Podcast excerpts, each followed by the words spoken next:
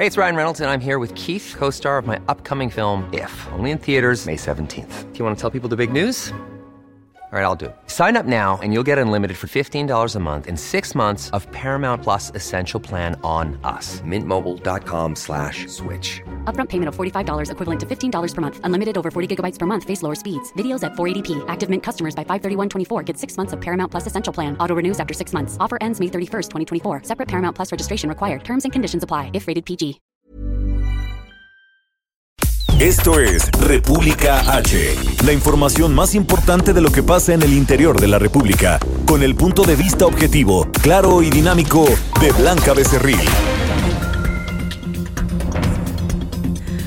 Hola, muy buenas tardes. Hoy es ya miércoles de 29 de julio de este año 2020. Yo soy Blanca Becerril, esto es República H y yo por supuesto que como todos los días lo invito a que se quede conmigo porque en los próximos minutos le voy a dar toda la información más importante generada hasta el momento de lo que ha ocurrido en las últimas horas en el territorio nacional, por supuesto con el tema de las tormentas, eh, pues que ha dejado a su paso por el territorio nacional Hanna, que en un primer momento pues tocaba tierra el fin de semana allá en la eh, pues en las costas eh, sur de Estados Unidos como eh, huracán en categoría 1. Después, pues gracias a, pues, al cielo, literalmente se ha degradó, pero ha dejado estragos importantes, sobre todo en el norte del país, en Tamaulipas, por supuesto que también en Nuevo León y en Coahuila, también en Jalisco, pues se ha sentido eh, pues las lluvias importantes y en el centro del país, incluso pues aquí en la capital de la República Mexicana. También hay información importante sobre el tema coronavirus, que este es un tema que hemos tratado en este espacio informativo, eh, pues desde hace ya casi cuatro meses, dándole un recorrido por cómo se está viviendo esta contingencia, esta emergencia sanitaria en todos los estados del país. Además, también hay información importante del caso Lozoya, que hoy, pues, el presidente Andrés Manuel López Obrador habló sobre ello en su conferencia matutina desde eh, Palacio Nacional. Y también, pues, hay que decir que en estos momentos, pues, está llevándose a cabo la segunda audiencia o el segundo día de, audiencias eh, virtuales, por supuesto, porque hay que recordar que el exdirector de Pemex, Emilio Lozoya, pues, está internado por varias afecciones en eh, un hospital al sur de la Ciudad de México. Y hoy el tema es por el caso Odebrecht. Ayer fue, por supuesto, por la planta chatarra que se compró en Veracruz, allá en Pajaritos, de la, eh, pues, de la planta de agronitrogenados. Y el día de hoy, pues, se le está eh, juzgando por el caso Odebrecht, por esta, eh, pues, empresa también brasileña que dio mucho de qué hablar, sobre todo hace, hace pues algún tiempo por la cantidad de sobornos y de delitos y por supuesto también actos de corrupción que involucraban a esta a esta eh, a esta compañía. Bueno como usted puede ver hay información muy importante que darle y pues yo pido por favor que eh, pues todas las personas que han sido afectadas por Hanna que tengamos paciencia eh, porque esto pronto se va a solucionar. Por supuesto que las autoridades en materia de protección civil están trabajando y en estos momentos también hay afectaciones importantes en Jalisco por supuesto daños por la lluvia en Guadalajara y también en la zona metropolitana, que hoy, por cierto, debo de confesar que me levanté con unas ganas enormes de ir a visitar a mis paisanos, de ir a transmitir este programa a, Guadalajara y eh, pues probar las delicias, las delicias que se comen allá en mi tierra y por supuesto pues sentir el calor de los tapatíos. Así que muy pronto pues estaremos eh, pues ya organizando una gira de trabajo para llevar este espacio informativo a eh, Guadalajara. También, también por supuesto que iremos a Monterrey, Nuevo León, donde mucha gente ya eh, pues nos escucha. Muy agradecida también por esto. También a, Tamaulipas, a Tabasco. Y la próxima semana tenemos información importante porque el Heraldo Media Group pues expande eh, pues eh, su, su, zona de acción, su pues su su zona donde pues nos pueden escuchar ustedes totalmente en vivo y nos vamos a ir a Campeche. Ya el próximo lunes les estaré informando dónde vamos a andar en el 101.3 de FM ya nos puede escuchar y 950 AM ya nos podrá escuchar allá en Ciudad del Carmen, allá en Campeche. Así que muchísimas, en verdad, muchísimas gracias de todo corazón a usted, los radioescuchas, porque sin ustedes, en verdad, que este espacio no fuera posible. Así que de corazón le doy las gracias por escucharme todos los días en punto de las 12 del día con la información que, pues, mi equipo y yo les preparamos, en verdad, en esto que nos apasiona. Así que, en verdad, muchísimas gracias, porque sin ustedes, pues, este sueño no fue fuera posible.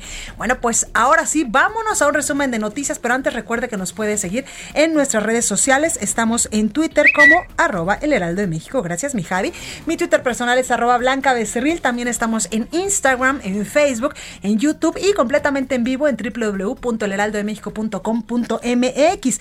También aquí en la Ciudad de México nos escuchamos por el 98.5, en Monterrey, Nuevo León por el 90.1, en eh, la Ciudad eh, de México 98.5, ya lo había dicho, en Guadalajara, Jalisco 100.3, en Tampico, Tamaulipas 92.5, en Acapulco, Guerrero 92.1, también en Villahermosa, Tabasco por el 106.3. Ay, qué ganas, Itzel, de ir a tomarnos un pozol. Bueno, en fin, en el Valle, hoy amanecí muy antojadiza. En el Valle de México nos escuchamos por el 540 de AM, en Tijuana, Baja California 1700 de AM, también eh, del otro lado de la frontera en McAllen y en Brownsville. Y en información de último momento, Debo de informarle que en segunda audiencia, ahora por el caso de Odebrecht, Emilio Lozoya repitió ante juez que fue intimidado, tal como lo decía el día de ayer, por la planta de agronitrogenados y que no es culpable, dijo nuevamente Emilio Lozoya, y que busca colaborar autoridades. En unos momentitos más le vamos a decir incluso pues lo que dijo el presidente López Obrador al respecto de que eh, pues Emilio Lozoya podría no pisar la cárcel y seguir pues con este eh, con esta recuperación en este hospital del sur de la Ciudad de México y después a su casa ya que ayer le pusieron incluso pues un brazalete. En fin, vamos a un resumen de noticias y comenzamos con toda la información porque como usted puede escuchar hay muchas cosas que contarle. En resumen. Emilio Lozoya, exdirector de Petróleos Mexicanos, inició hace unas horas una nueva audiencia virtual ahora por el caso Odebrecht. Será imputado por lavado de dinero, asociación delictuosa y cohecho. En la conferencia de prensa de esta mañana, Olga Sánchez Cordero, secretaria de Gobernación, presentó las acciones para fortalecer la estrategia de protección integral a mujeres que viven mm, en violencia. Nuestras acciones y programas prioritarios están enfocados a la construcción de una sociedad que nos permita fortalecer nuestros vínculos comunitarios para vivir sin miedo, sin violencias, para concebirnos como una comunidad en donde prevalece la memoria, la justicia, los valores colectivos, como es el respeto a la diversidad, a la igualdad, al bienestar, a la educación laica y no sexista. Bueno, y el presidente de México, Andrés Manuel López Obrador, adelantó que el próximo lunes 3 de agosto se presentará una propuesta de regreso a clases en la nueva normalidad por la pandemia de coronavirus. El presidente de la Conferencia Nacional de Gobernadores, Juan Manuel Carreras, eh, se reunió con el secretario de Hacienda y Crédito Público, Arturo Herrera, para analizar temas relacionados con la reapertura económica después del cierre generado por la pandemia. Javier Corral, gobernador de Chihuahua, solicitó al canciller mexicano Marcelo Ebrard el cierre de la presa Francisco y Madero que ha generado protestas de campesinos que rechazan su extracción para el pago de agua a Estados Unidos. A nivel internacional, el conteo de la Universidad de Johns Hopkins de los Estados Unidos reporta que hoy en todo el mundo hay 16.605.607 contagios del nuevo COVID-19 y más de 657.000 muertes. La doctora Margaret Harris, portavoz de la Organización Mundial de la Salud, explicó por qué los nuevos rebrotes de coronavirus no son indicio de una segunda ola de la pandemia. La nota del día. Bueno, pues comenzamos con toda la información y en estos momentos tengo en la línea telefónica al gobernador de Nuevo León, Jaime Rodríguez Calderón. Gobernador, muy buenas tardes, ¿cómo está? Bueno, Blanca, ¿cómo estás? Muy bien, gobernador, gracias por esta comunicación, gobernador. Cuéntenos cómo vamos allá en Nuevo León con el paso de Hanna. Bueno, pues mira, Nuevo León ha sido siempre, eh, la naturaleza nos afecta siempre, ¿no? Nosotros... ¿Sí? Nos llegan las tormentas, los ciclones y tenemos muy pocos ríos, ¿no? Y poco flujo de pluviales. Entonces, pues siempre nos daña en la infraestructura, afortunadamente pocas defunciones eh, de gente que fue arrastrada. En este momento hay ya cinco personas eh, que hemos perdido y dos más que están desaparecidas. Pero el caso es la, el daño luego de los efectos de la de la tormenta, pues dejó afectaciones patrimoniales a familias que se les inundó su propiedad, su casa, perdieron enseres, muebles, y les vamos a ayudar a resolverlo, obviamente. y luego traemos el problema de la burocracia federal, ¿no? Que ha sido misa y siempre es omisa porque finalmente cuando eh, en el centro creen que en el norte tenemos todo, ¿no? Sí, sí les damos todo al centro, pero cuando ocupamos del centro no nos ayudan. Siempre es un problema, no de ahorita, no de siempre. ¿eh? No es un tema de ahorita, sino de siempre para que no se vayan a enojar los de ahorita. Oiga, gobernador, ¿va usted eh, pues ya a preparar estos eh, pues estos asuntos para eh, pues emitir la declaratoria de emergencia y solicitar por supuesto recursos a la Federación que usted Mira, que también es que también es otra burocracia, es decir, la declaratoria nosotros lo único que tenemos que hacer es una solicitud que ya la hicimos. Ah, ok.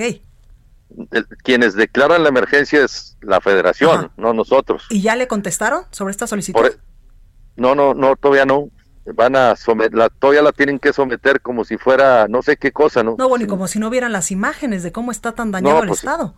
Exacto, entonces, si ves, el presidente decidió primero el avión y luego las ciudades. Ese es el, el sentido de la responsabilidad, ¿no? Entonces, nosotros no nos vamos a quedar parados ni de brazos cruzados vamos a tratar de resolver lo que podamos resolver nosotros y evidentemente la federación tiene que ayudarnos, debe ayudarnos. Y entonces le voy a hacer una propuesta a la federación que estoy viendo ahorita con mi equipo, redireccionar algunos fondos, ¿sí? No solamente el Fonden, porque el Fonden nada más es un mejoralito, es decir, solamente repara. Y siempre reparamos, vienen lluvias y se vuelven a, a dañar, ¿no? Porque finalmente es una reparación es solamente como cuando chocas, ¿no? Un carro, de tantas veces que lo chocas, pues ya no sirven, pero el seguro no te da no te da el costo total del carro para que puedas tener otro carro. Así pasa con el Fonden. Son reparaciones que vuelven otra vez las lluvias y se vuelven a dañar, ¿no? Entonces, yo quiero hacerle una propuesta a la federación de usar el Fondo Metropolitano, que es un recurso, ahí tiene la federación más de 5 mil millones de pesos parados, que nos pueden ayudar para resolver eh, de manera definitiva el tema pluvial. Ya tienen los proyectos desde hace un año ahí en, en el en el comité del Fondo Metropolitano, pero no nos han resuelto. Si hubieran resuelto, gobernador, ahorita eh, Nuevo León estaría diferente con estas tormentas claro, eh, por Claro, claro, claro que sí, porque se trata de proyectos que presentamos que dañan a la metrópoli, es decir, cumplimos con las reglas. Tenemos ahí en el Fondo Metropolitano el proyecto de arreglar el arroyo Topo Chico. También, o sea, si nos lo aprueban, pues lo arreglamos y ya no tendremos problemas en las siguientes lluvias, ¿no? Claro. Y nosotros invertiremos también lo que tengamos, los alcaldes y el gobernador estamos dispuestos a aportar lo poco que tenemos para resolver de manera definitiva el tema pluvial. Porque si no, cada lluvia vamos a estar así. Por supuesto. Gobernador, los medios en estos momentos, ¿cuántos municipios hay afectados por Hanna?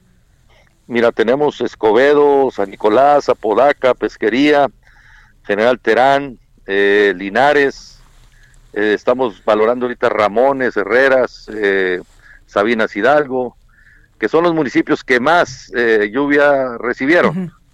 Y vamos a esperar que pase el flujo de agua porque pues en este momento estamos ya desfogando una presa, la presa La Boca que nos da mucha lástima porque batallamos mucho para tener agua y ahora la tenemos que desfogar porque pues podemos tener problemas de inundaciones si, si no desfogamos. Claro. Entonces, vivimos del agua que llueve y cuando llueve tenemos que tirarla porque nos puede afectar. Esa es nuestra desgracia en esta zona del desierto. Oiga, gobernador, pero ¿cómo hacerle frente, por ejemplo, en recursos económicos a estos destrozos que ha dejado Hanna por su estado, si ya veníamos pues eh, lastimados económicamente con todo el tema de la emergencia sanitaria del coronavirus? Sí, por eso nosotros estamos tratando de que el presidente tenga la voluntad política para cambiar el régimen fiscal y la ley de coordinación fiscal. Creo que si hacemos un, una radiografía del país, Hoy el país es diferente después de 40 años. Esta ley es una ley muy vieja. En el centro lo agarran como pleito, ¿no? Oiga, ¿hay eh, voluntad política para cambiarla? No, no, no existe esa voluntad, pero vamos a seguir insistiendo. Esperemos que en el camino la voluntad del presidente pueda ayudarnos. Eh, nosotros ya lo convocamos a que convoque a una, a una convención nacional hacendaria. No se trata de hacerle daño a nadie, a ningún estado del país. Se trata que todo mundo tengamos una visión real de lo que es el país ahora. Claro. Que el, centro ha dañado mucho, el, eh, lo decía el presidente en campaña, yo lo escuchaba en los mismos debates, no tuve la oportunidad de participar. Claro, pues usted era candidato, acuérdese. Claro, e, él, hablaba de las regiones, de, de impulsar las regiones y hoy es el presidente que más ha centralizado las decisiones. Y esto no puede seguir así. O sea, el centro le hace mucho daño a las regiones porque tienen una visión muy cerrada en el sentido del país. Y creo que no se trata tampoco de que se le quiten recursos al sur sureste del país. El sur sureste del país siempre ha tenido un presupuesto superior a las eh, regiones del norte del país, siempre. Y tienen más rezagos que nosotros, mucho más rezagos. Entonces, hoy tenemos que ver una realidad que no se trata de quitarles recursos a nadie, se trata de redireccionar. Claro. Se trata de tener una visión eh, de un país que es diferente y que transita y vive de manera diferente también. Eso es lo, lo que tratamos de hacer. Oiga, gobernador, y con el tema de la tormenta Hanna, eh, pues eh, va a seguir el mal tiempo durante eh, los próximos, las próximas horas allá en Nuevo León. Se está preparando ya el Estado. Entiendo que también ya hay albergues que han direccionado también a estas personas, a estos albergues para salvaguardar su vida.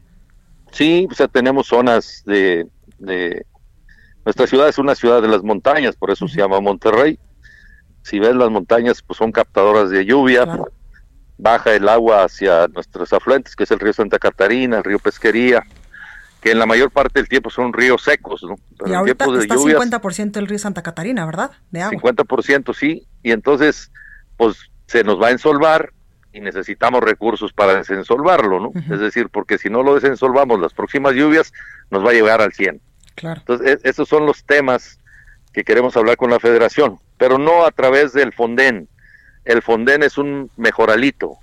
Necesitamos que la federación vea otros recursos del Fondo Metropolitano, de los recursos mismos eh, eh, que tiene a disposición el presidente, que son muchos, pueda en cierta medida direccionar una parte para arreglar de manera definitiva una responsabilidad que es federal. ¿eh? La Comisión Nacional del Agua le quitaron todo el presupuesto no tiene un peso de presupuesto para desensolvar ríos, arroyos, que son responsabilidad nacional.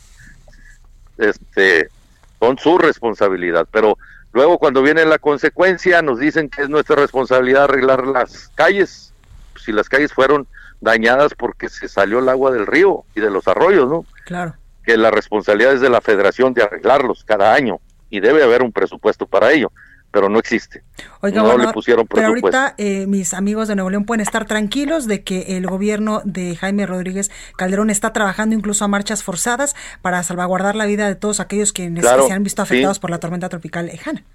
Todos los medios de seguridad, todos los medios de protección civil, nos está ayudando el ejército, la Guardia Nacional. todos estamos metidos, los alcaldes, los diputados, todo el mundo estamos metidos a trabajar en conjunto, coordinados siempre, para que el menor número de gente sea afectada. Sí va a haber afectaciones, sí hay gente afectada y esa gente no la, no la vamos a dejar sola. Así tengamos que eh, redireccionar todo el presupuesto que tenemos nosotros, lo haremos. Lo vamos a hacer. Oiga, gobernador, y con estas intensas lluvias, ¿cree que en algún momento podrían bajar incluso los casos de, de coronavirus allá en Nuevo León? Ayer, pues se decía en la conferencia eh, de las 7 de la noche que Nuevo León era una de las eh, pues entidades federativas con mayor ocupación de camas incluso. ¿Cómo vamos con esto? Sí, dicen eso, pero no nos ayudan en nada. Es decir, dicen eso, los hospitales los hemos hecho nosotros, hemos equipado los hospitales nosotros. Nosotros le dimos hospitales al ejército para que los maneje, pero no tienen doctores. El Seguro Social no tiene doctores y son responsabilidades federales. ¿eh? Entonces, sí tenemos eso, pero tenemos la maniobrabilidad y saldremos adelante. O sea, vamos a hacer que la gente haga caso. Los que no lo han hecho caso los vamos a forzar, a obligar a que hagan caso, porque ya no queremos gente en los hospitales. Claro. Queremos el menor número de gente en los hospitales. Y que la gente sí se va a contagiar, sí, pero podemos atenderlos en su casa. Esa es una nueva estrategia que vamos a hacer. Vamos a atender a la gente en su casa eh, de manera de videoconferencia, de telemedicina, que tenemos sí la infraestructura para hacerlo. Entonces, eh, vamos a hacer esa nueva estrategia para bajar el número de gente en los hospitales. Quizás tenemos más contagios porque hacemos más pruebas, amiga. Nuevo León es uno de los estados que más pruebas hace. Mucho más pruebas. Le invertimos mucho a hacer pruebas porque queremos detectar el virus antes claro.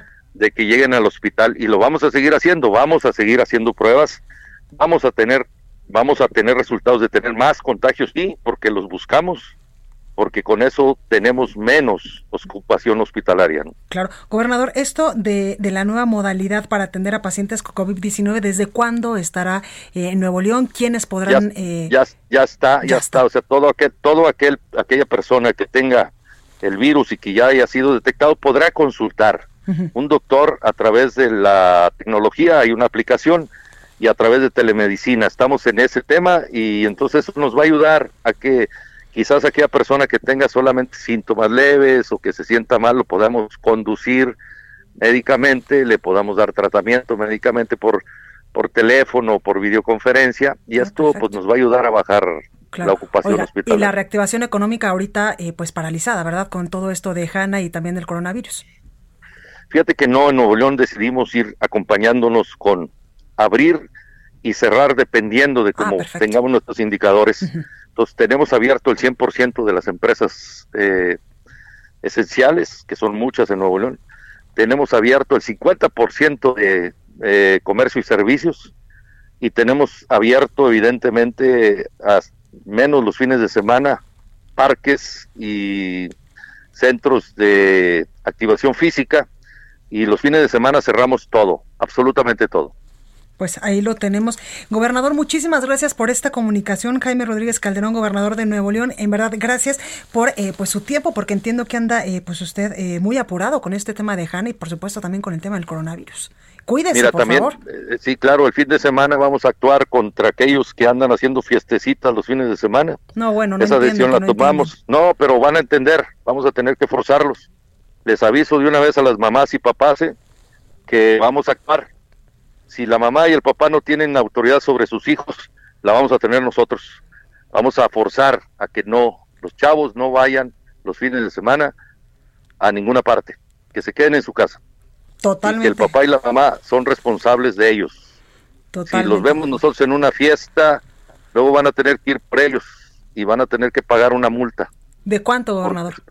pues eso lo está determinando ahorita el, la Secretaría de Salud. Entonces lo anunciaremos mañana, ah, pero te la doy a ti, ¿ok? Perfecto. Gobernador, muchísimas gracias. Cuídese mucho, por favor. En eso ando, amiga. Gracias. Gracias. Igual tú. Gracias. Bueno, pues ahí lo tenemos y continuamos con más de Nuevo León con nuestra compañera Daniela García porque en ese estado del país, pues la industria de entretenimiento pide que la reactivación se realice ya en el mes de agosto. Dani, ¿cómo estás? Hola, Blanquita, buenas tardes. Así es, eh, la industria de entretenimiento de Nuevo León está pidiendo que sea ya el mes de agosto cuando puedan reiniciar operaciones. Eh, estamos hablando específicamente del el sindicato de la industria del entretenimiento de Nuevo León, que representan algunos comercios tales como casinos y cines, por ejemplo, quienes están solicitando que una vez que termine este tercer decreto de suspensión de actividades no esenciales aquí en el Estado, este 31 de julio, puedan ahora sí a regresar a trabajar. Eh, Félix Coronado, líder sindical de la industria de entretenimiento en el Estado, pidió a la autoridad de, Nuevo León que les permitan volver a abrir sus, pues, sus puertas después de cuatro meses desde que tuvieron que parar operaciones debido a la pandemia del COVID-19. Aseguró que se encuentran preparados para poder recibir clientes sin problemas y poder cumplir con las medidas de salud, ya sea tanto la distancia social como también la limpieza y, la protección para el personal, pero también pues para los clientes. Eh, reveló que mantienen pláticas con la autoridad estatal, sobre todo con la Secretaría de Economía y Trabajo, eh, con quienes están buscando llegar a un acuerdo sobre la apertura de algunos espacios de entretenimiento aquí en la entidad. Hablan, Blanca, de un plan escalonado de abrir algunos espacios, ya sean como casinos o cines, para poder eh, ver cómo funciona esto e ir abriendo de poco a poco. Eh, recordó que esta industria emplea a más de 100.000 personas en el estado, quienes pues han visto mermados sus ingresos en los últimos cuatro meses desde que se ordenó el cierre de negocios no esenciales, así que pidieron a la autoridad que finalmente ya a partir del mes de agosto puedan empezar a operar nuevamente, eh, vuelvo a repetir, después de cuatro meses de que eh, pues cerraron sus puertas. pues ahí lo tenemos. Dani García, gracias por esta comunicación. Al contrario, Blanca, buenas tardes. Buenas tardes. Bueno, y vamos con nuestra compañera Itzel González al sacapuntas de este miércoles. Yo soy Blanca Becerril, yo regreso con más. Sacapuntas. Nos cuentan que en el Consejo de Salubridad que preside el secretario de Salud Jorge Alcocer, comienza a permear la idea de aplazar las elecciones en Coahuila e Hidalgo hasta el 2021 y es que la pandemia estará en uno de sus momentos más críticos en ambas entidades en octubre, cuando se realizarían las jornadas electorales. Falta que le pregunten al INE.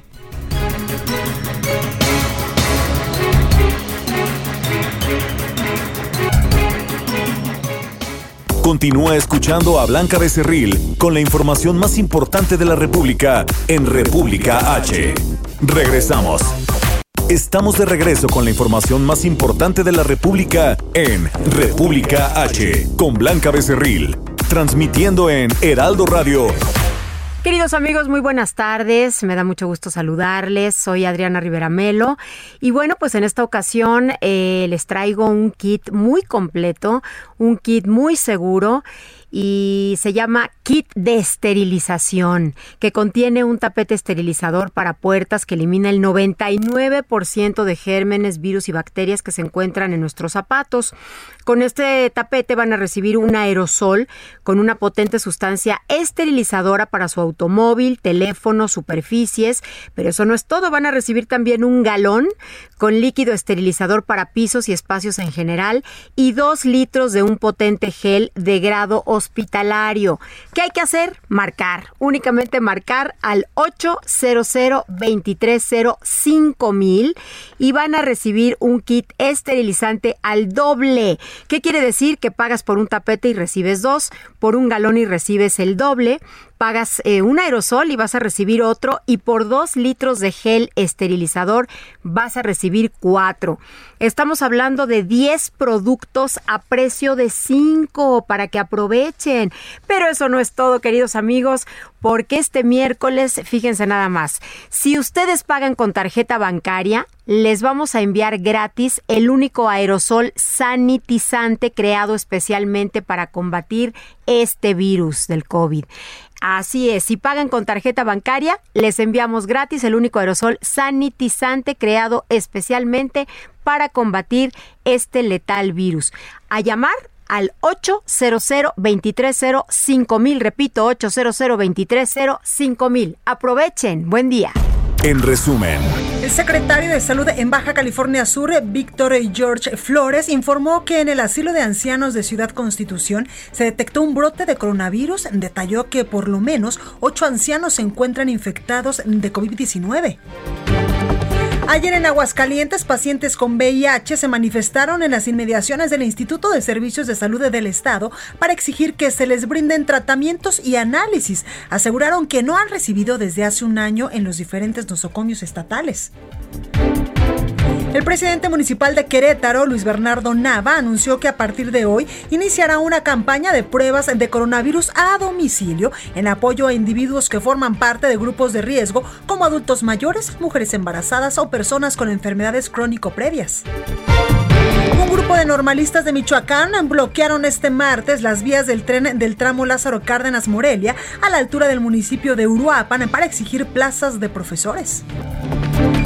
Y Laura González, presidenta del Consejo Coordinador Empresarial del Estado de México, detalló que en los últimos 10 años la producción de la vivienda en la entidad ha registrado una caída superior al 90% al pasar de 90.938 casas que se construyeron apenas en el 2009 a 8.123 autorizadas para el 2019. Continuamos con más información. Gracias, mi Javi. Y es que en su conferencia eh, matutina, el presidente de México, Andrés Manuel López Obrador, hoy aseguró que su gobierno está realizando acciones en beneficio de niñas, mm, eh, mujeres y, pues a este sector de la población en México, debido a que lamentablemente por el confinamiento, pues la violencia eh, contra las mujeres ha ido en aumento. Escuche. Como nunca se está procurando la igualdad en dos vertientes primero en lo económico social, es decir, se está ayudando mucho a las mujeres de más pobreza, las más necesitadas. Eso nunca se había visto y es que la violencia contra las mujeres aumentó 45.8% en los primeros seis meses de este año. Gran parte de estos meses pues hemos estado en confinamiento por el tema del coronavirus en comparación con los eh, con el mismo periodo del año pasado, esto de acuerdo con cifras de la Secretaría de Gobernación y precisamente la Secretaría de Gobernación Olga Sánchez Cordero pues presentó las acciones para fortalecer la estrategia de protección integral a mujeres que viven en violencia. Nuestras acciones y programas prioritarios están enfocados a la construcción de una sociedad que nos permita fortalecer nuestros vínculos comunitarios para vivir sin miedo, sin violencias, para concebirnos como una comunidad en donde prevalece la memoria, la justicia, los valores colectivos, como es el respeto a la diversidad, a la igualdad, al bienestar, a la educación laica y no sexista, por supuesto que la secretaria de Gobernación, Olga Sánchez Cordero, exhortó también a los congresos locales y a los gobernadores a que revisen sus códigos porque, reiteró, se tiene que eliminar, por supuesto, los rezagos que hay en estos, en estos códigos eh, penales porque son inadmisibles y son discriminatorios y, por supuesto, que nada nos beneficia a las mujeres. También en la conferencia, María del Rocío García Pérez, titular del Sistema Nacional DIF, dio a conocer el protocolo para prevenir, atender y restituir los derechos a través de la Procuraduría Federal de Niños, Niñas y Adolescentes. Este protocolo busca construir un piso común a través de la Procuraduría Federal de Protección de Niñas, Niños y Adolescentes y establece un marco de referencia para las procuradurías estatales, precisamente, a fin de homologar los procesos de actuación. Su objetivo es prevenir, atender y restituir los derechos de las niñas, niños y adolescentes, estandarizando y establecer un marco de referencia para las procuradurías. Bueno, y vámonos al Estado de México con nuestro compañero José Ríos, porque el titular de la Conferencia Nacional de Gobernadores, Juan Manuel Carreras, se reunió con el secretario de Hacienda y Crédito Público, Arturo Herrera, esto pues para analizar los temas relacionados con la reapertura económica en las diferentes entidades eh, federativas después de este confinamiento por el coronavirus. José Ríos, nuestro reportero, nos tiene los detalles. ¿Cómo estás? Blanca, buenas tardes. De texto, como bien comentas, pues la tarde de ayer martes, el presidente de la CONAGO, Juan Manuel Carreras López, obtuvo una reunión con el titular de Hacienda y Crédito Público, Arturo Herrera. Esto a fin de que se realicen los análisis relacionados con la reapertura económica en todas las entidades federativas derivado a la contingencia por COVID-19. El también gobernador de San Luis Potosí señaló que en el encuentro se reiteró la importancia de la unión de los esfuerzos entre los tres niveles de gobierno para buscar e impulsar una reapertura económica durante los rezagos de esta pandemia. En tanto, el titular de Hacienda señaló que se retomaron temas como la situación económica y fiscal del país, la reapertura económica y cómo se pueden ampliar los espacios de coordinación y colaboración entre el gobierno federal y las entidades federativas. A la reunión asistió el secretario de Finanzas de San Luis Potosí, Daniel Pedrosa Gaitán, y el titular de la Unidad de Coordinación de Entidades Federativas de Hacienda, Fernando Arechederra Mustre. En el encuentro, pues bueno, se da luego después de que el presidente de la CONAGO sostuviera una reunión con el presidente Andrés Manuel López Obrador para analizar dichas actividades de cara a la reapertura económica del país. Ese es el informe hasta el momento, Blanca. Perfecto, José, muchas gracias. Seguimos pendientes, buenas tardes. Gracias. Vámonos a Jalisco con Mayeli Mariscal porque el gobernador Enrique Alfaro pues promueve el uso correcto del cubrebocas para evitar eh, pues este botón de emergencia que incluso pues ayer en una reunión eh, pues con su gabinete en una mesa de salud pues incluso el gobernador dice que el jueves eh, se va a decidir si se activa o no el botón de emergencia ya en la Perla Tapatía. Mayeli, ¿cómo estás? Hola, ¿qué tal Blanca? Muy buenas tardes, buenas tardes a todo el auditorio. Así es, el gobernador Enrique Alfaro Ramírez encabezó la mesa de salud en donde se analizan estas cifras actualizadas respecto a la capacidad hospitalaria y al ritmo de contagios de COVID en las últimas semanas, con lo cual se podría determinar el activar o no este botón de emergencia. Y eh, pues efectivamente, una vez más, el gobernador insiste en que se debe de utilizar este cubrebocas y sobre todo tomar conciencia de que si no tenemos que salir, eh, pues tenemos que mantenernos en casa. Además de que eh, también es una acción simple, dice, el utilizar este cubrebocas, porque eh, puede disminuir hasta en 70% el riesgo de contagios. Así es que, pues ese fue parte del llamado que hizo el gobernador. Comentarte también que el día de ayer, en cuanto eh, lo que corresponde al Poder Legislativo, cuatro diputados más informaron que su prueba de COVID resultó positiva, con lo cual sube ya a 16 el número de legisladores eh, que sí tienen o han resultado positivos a aportar este virus. 22 todavía eh, hasta estos momentos han resultado negativos y bueno, las sesiones todavía del Congreso se continúan realizando de forma... Eh, pues digital a través eh, de las redes sociales o del canal del Congreso local. También comentarte que el día de ayer se sumaron 580 casos positivos y eh, lamentablemente 36 defunciones. Y en otro tema que también es importante destacar esta mañana, el gobernador Enrique Alfaro Ramírez informó sobre una inversión más de 118 millones de pesos que se realizará al Hospital Civil eh, Fray Antonio Alcalde se realizará eh, acciones de rehabilitación y eh, empezarán justamente con 65 millones que van a destinarse a eh, obras en el ingreso, en el vestíbulo, la sala hospitalaria 6 y la red de instalación eléctrica y hospitalaria. Será el próximo año cuando se realicen obras que, se, que tendrán 43 millones de pesos para arreglar las cinco salas en donde son atendidos pues pacientes, sobre todo de escasos recursos. Sabemos que es la vocación parte de, este Hospital Civil de Guadalajara. Oye, Mayeli, preguntarte cómo le está yendo a mis paisanos eh, allá en Jalisco con el tema de esta tormenta, esta depresión tropical, Hanna. Pues bastante copiosa la lluvia. Justamente hoy por la mañana también eh, tuvimos lluvia y toda la noche prácticamente con inundaciones en pasos a desnivel. Hubo eh, pues algunas casas, sobre todo en el municipio de Zapopan, es el más afectado, en el cual estuvieron también realizando los bomberos de este municipio pues algunas acciones, sobre todo eh, pues para apoyar en las cuestiones que tienen que ver con el menaje y las casas. También hubo dos árboles caídos justamente en la madrugada, ocho vehículos varados que fueron eh, pues auxiliados también por elementos de bomberos y eh, como te comentaba, fueron 13 el número de inundaciones en vía pública que, que se reportaron. La verdad es que el municipio de Zapopan fue eh, el más afectado con esta lluvia de la noche y madrugada de hoy. Pues ahí lo tenemos a cuidarnos por el tema de las lluvias y también con el tema del coronavirus. Mayeli, gracias. Así es, Blanca. Hasta luego, buen día. Buen día. Y hoy en la conferencia matutina el presidente eh, López Obrador adelantó que el próximo lunes 3 de agosto pues ya se va a presentar una propuesta de regreso a clases en la nueva normalidad después de, la pandemia del coronavirus. Y es que usted recuerda que el secretario de Salud, eh, Esteban Moctezuma, había dicho que posiblemente regresaríamos a clases el próximo 10 de agosto. Escuche.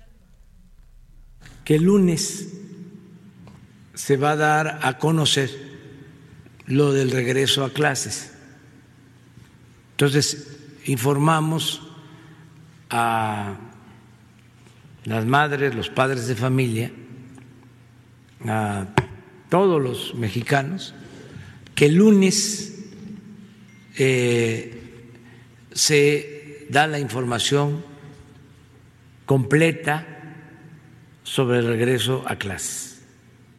Y es que el secretario de Educación Pública, Esteban Moctezuma, pues incluso ya nos había dicho que pues eh, se estaba eh, pues analizando la posibilidad de que el próximo 10 de agosto regresaran todos los, los, los alumnos a clases. Sin embargo, pues no teníamos evidentemente pues estos números tan alarmantes de contagios y de decesos en México por el tema del coronavirus. Por eso es que el presidente López Obrador ha dicho que este lunes pues ya se va a presentar una propuesta de cómo se va a regresar a clases en el territorio nacional. Vámonos hasta Veracruz porque la Secretaría de Educación de Veracruz precisamente anunció la suspensión de las inscripciones y reinscripciones al ciclo escolar 2020-2021. Eh, Juan David Castilla nos tiene el reporte. Juan, ¿cómo estás?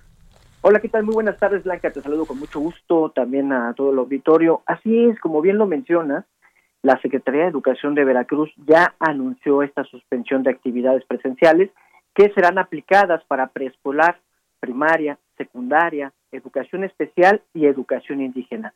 En una circular que fue emitida la tarde de ayer, se informó que también se pospusieron la fase intensiva del Consejo Técnico Escolar y la jornada de limpieza escolar.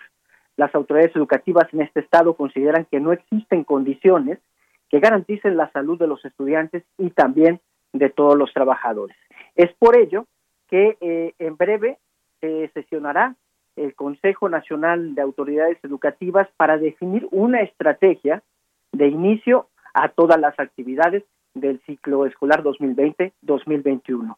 Y es que cabe destacar, Blanca, que la Secretaría de Salud de Veracruz reportó 477 nuevos casos positivos y 100 fallecimientos en las últimas 24 horas por COVID-19. Se contabilizan hasta este momento 20.010 casos positivos acumulados en 194 de los 212 municipios de esta entidad, por lo que las autoridades educativas consideran que la pandemia sigue siendo un tema grave y por ello no, los niños no deben acudir de manera presencial a las clases blancas. Pues muchísimas gracias, Juan. No, ¿de qué? Estamos en contacto. Perfecto. Bueno, pues mucho se ha dicho si funciona o no funciona el cubrebocas. Yo, como, eh, como siempre, lo he utilizado durante esta cuarentena. Yo no soy experta, evidentemente, ni soy epidemióloga, ni tampoco soy médico, pero para mí el cubrebocas sí es esencial para evitar la propagación del coronavirus con información internacional que se ha dado, con videos que hemos visto. Y precisamente, pues la UNAM, la máxima casa de estudios, confirmó que el cubrebocas sí, sí funciona contra el coronavirus coronavirus gracias a una prueba eh, que se realizó con burbujas.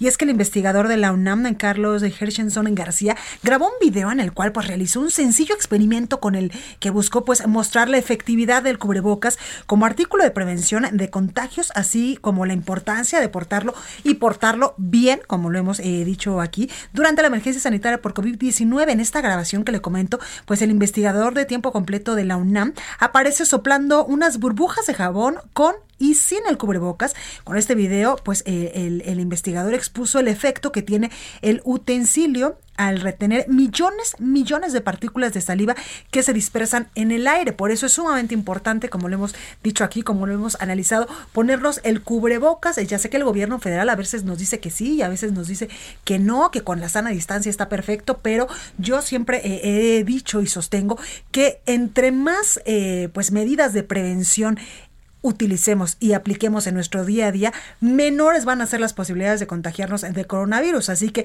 si usted eh, pues eh, puede, en verdad que el cubrebocas es sumamente importante y también es sumamente importante que se ponga un buen cubrebocas que tenga estas tres capitas como lo hemos dicho aquí y si es de tela pues que esté un poquito gruesecito y que en la noche pues pueda llegar a lavarlo, pero sobre todo que se lo ponga bien. El cubrebocas debe de cubrir desde la barbilla hasta un poquito arriba de la nariz para eh, pues cubrir evidentemente la nariz y la boca. Si usted también puede usar eh, lentes o gogles para los ojos, también estaría perfecto. Así que ahí dice la UNAM que sí, que sí funciona. Y precisamente con un cubrebocas azul sobre su rostro, el subsecretario de Prevención y Promoción de la Salud, Hugo López Gatel, pues recomendó su uso como una medida de prevención ante el coronavirus. Escuche. Con mucho gusto me lo pongo para hacer la recomendación. Usen su cubrebocas, usen su cubrebocas. Es una medida auxiliar. Es una medida auxiliar que complementa al lavado de manos, agua y jabón preferentemente al alcohol gel, complementa la sana distancia, que es importantísima, complementa la protección del estornudo con el ángulo del codo, complementa quedarse en casa cuando se está con síntomas. Y estas medidas, en conjunto con el cubrebocas, como lo señaló en repetidas ocasiones la Organización Mundial de la Salud, pueden ayudar a lograr disminuir la transmisión. Entonces, no hay oposición alguna al cubrebocas. El gobierno de México, como lo enuncié esta misma mañana, recomienda el uso del cubrebocas. Así que usted, por favor, que nos está escuchando, quédese con esta declaración, porque pues el subsecretario, como dice una cosa, dice otra, pero quédese con esta declaración de que el cubrebocas sí funciona y es una medida complementaria, una medida auxiliar para evitar eh, pues la propagación del coronavirus e infectarnos. Vámonos a Querétaro con nuestro compañero Fernando Paniagua, porque se van a hacer pruebas de COVID-19 a domicilio. Fernando, ¿cómo estás? ¿Qué tal, Blanca? Buenas tardes. Ya comenzaron. En 13 brigadas, 26 médicos iniciaron este martes la toma de pruebas COVID-19 a domicilio en el municipio de Querétaro. Se trata de un programa ya denominado Médico en tu calle, en una acción coordinada entre las autoridades del municipio y de la Secretaría de Salud. Los médicos realizarán pruebas a domicilio en beneficio de adultas y adultos mayores, personas con discapacidad, mujeres embarazadas o personas con alguna condición de salud previa. Durante la puesta en marcha de este nuevo esquema de salud, que como decíamos, inició el día de ayer y durará hasta que concluyan este, este periodo. El presidente municipal Luis Nava aseguró que en esta medida, con esta medida única en el país, se fortalece el trabajo de su administración para prevenir la propagación del coronavirus. Nava Guerreros explicó que en este programa trabajan 26 médicos que integrarán las 13 brigadas del programa médico en tu calle y que serán los responsables de la toma de inicialmente 7.500 muestras. Lo que las personas deben realizar para ser consideradas en el grupo es llamar al call center COVID del gobierno del estado, que es eh, el número es el 442 101 5205, lo repito, 442 101 5205 a fin de que les sea practicado el estudio epidemiológico y posteriormente enviar el equipo para la toma de muestras. Dichas muestras serán analizadas en el laboratorio estatal que, de acuerdo con la Secretaría de Salud del Estado, tiene una capacidad de proceder hasta 500 pruebas al día. El secretario de Salud en el Estado, Julio César Ramírez Argüello, en este evento explicó que solo a través de la suma de esfuerzos se puede controlar la pandemia y reconoció el esfuerzo por parte del municipio de Querétaro y el laboratorio estatal para realizar estas pruebas gratuitas y a domicilio, sobre todo porque hasta el día de hoy, Blanca, en Querétaro, se tiene un registro acumulado de 3.686 casos positivos de COVID-19 y ya se han registrado 485 defunciones. Esa es la pues, información. Ahí lo tenemos, Fernando. Gracias. Hasta luego. Buena tarde. Buena tarde. El análisis. Bueno, me da mucho gusto saludar a Armida Castro, alcaldesa de Los Cabos, Baja California. Alcaldesa, ¿cómo está? Buenas tardes. Alcaldesa, ¿ahí me escucha? Creo que no me escucha, y es que eh, precisamente allá en Los Cabos va a ser obligatorio el uso de cubrebocas, de esto que venimos hablando desde hace unos minutos en este programa, y también pues preguntarle a la alcaldesa sobre la visita que eh, pues la primera semana de agosto va a realizar el presidente Andrés Manuel López Obrador precisamente a esta zona del país. Alcaldesa, ¿ya me escucha? No, no tenemos a la alcaldesa Armida Castro. Y es que mucho se ha dicho, como ya le, venía comentando, si es eh, pues eh, funcional o no es funcional el uso del cubrebocas, pero en verdad que yo se lo digo, úselo porque no está de más eh, pues esta eh, medida complementaria, como lo ha dicho pues el subsecretario Hugo López Gatel, para evitar la propagación, para evitar contagiarnos de coronavirus. Y es que en muchos estados de la República incluso pues ya es, ya es obligatorio. Bueno, en fin, vamos eh, a continuar con más información y vamos a seguir con el tema de Hanna, de las afectaciones. Y vámonos en estos momentos hasta Tamaulipas con nuestro compañero Carlos Juárez, porque ya dejó 60 mil afectados Hanna en Tamaulipas. Carlos, ¿cómo estás? Hola, ¿qué tal, Blanquita? Un gusto saludarte a ti, a todo tu. Y te comento que efectivamente el gobernador Francisco García Cabeza de Vaca ya firmó la solicitud de declaratoria de emergencia para el, para el estado de Tamaulipas, luego del paso de Jana por la frontera que dejó más de 60 mil afectados. Cabe señalar que en un conteo que se tiene hasta el momento por parte de Protección Civil, eh, son más de 17 mil las viviendas afectadas, de las cuales 15 mil se ubican en el municipio de Reynosa. También te menciono, Blanquita, que ahorita las autoridades de Reynosa y Matamoros están vigilando la crecida del río Bravo ante el temor de que se pueda desbordar y afecte zonas residenciales en estas dos ciudades fronterizas. En el caso de Matamoros, incluso ya hay recorridos por parte del personal del Instituto Nacional de Migración por la zona de donde se encuentran los campamentos de migrantes, donde se estima que haya algunas dos mil personas de diferentes nacionalidades y de estados de la República. Hay que hacer mención también, Blanquita, que el paso de Hanna dejó tres personas muertas. Eh, la última fue localizado su cuerpo durante la tarde de ayer debajo de un puente. Se trataba de un hombre y que aparentemente falleció ahogado después de haber sido arrastrado por las corrientes que se generaron. Hacen información desde Tamaulipas, Blanquita. Pues ahí lo tenemos, Carlos. Gracias y a seguirnos cuidando, por favor. Estamos muy pendiente de los detalles. Buenas tardes. Gracias. Y en otro tema importante, pues es hoy el segundo día de audiencia virtual, por supuesto, de Emilio Lozoya por el caso Odebrecht en este momento. Ayer fue por la, eh, pues la compra de esta empresa chatarra agronitrogenados allá en Veracruz. Y es que esta tarde Emilio Lozoya reiteró que no es responsable de las imputaciones relacionadas con el caso Odebrecht y manifestó, como ayer pues incluso lo hicieran sus abogados, que negoció convertirse en testigo colaborador de la Fiscalía General de la República. En su primera intervención en esta audiencia inicial, el exdirector de Pemex también ratificó que fue intimidado y utilizado para cometer los delitos que le imputan en esta causa penal y como lo dijo el día de ayer, eh, pues dijo que denunciará a los responsables y beneficiarios de estos hechos. Válgame el cielo divino, seguro, pues muchos eh, ex colaboradores del presidente, expresidente Enrique Peña Nieto en estos momentos se deben de poner a temblar si es que en algún momento estuvieron involucrados en estos, en estos casos de Odebrecht y de la planta agronitrogenados. Y es como lo ha dicho el presidente Andrés Manuel López Obrador, pues en sexenios pasados se servían con la cuchara grande y había tantos, tantos casos de corrupción que por eso pues el país en algunas zonas está literalmente en quiebra. También eh, pues eh, la Fiscalía General de la República solicitó ya la vinculación a proceso de Emilio Lozoya por los delitos de lavado de dinero, asociación delictuosa y cohecho por el caso Odebrecht. Hay que recordar que pues el día de ayer en su primera audiencia a Emilio Lozoya se le colocó un brazalete electrónico, se quedará sin visa y sin pasaporte y tendrá que acudir cada 15 días a firmar a la unidad de medidas cautelares. Bueno, en fin, hasta aquí este programa. Yo soy Blanca Becerril. Mañana lo espero en punto a las 12. Por favor, de corazón, cuídese mucho. Esto fue República H, la información más importante de lo que pasa en el interior de la República, con el punto de vista objetivo, claro y dinámico de Blanca Becerril. Continúa escuchando Heraldo Radio, donde la H suena y ahora también se escucha. Una estación de Heraldo Media Group.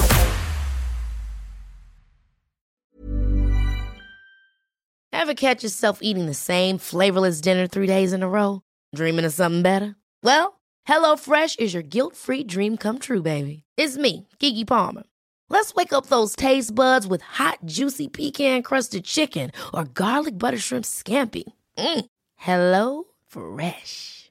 Stop dreaming of all the delicious possibilities and dig in at HelloFresh.com. Let's get this dinner party started.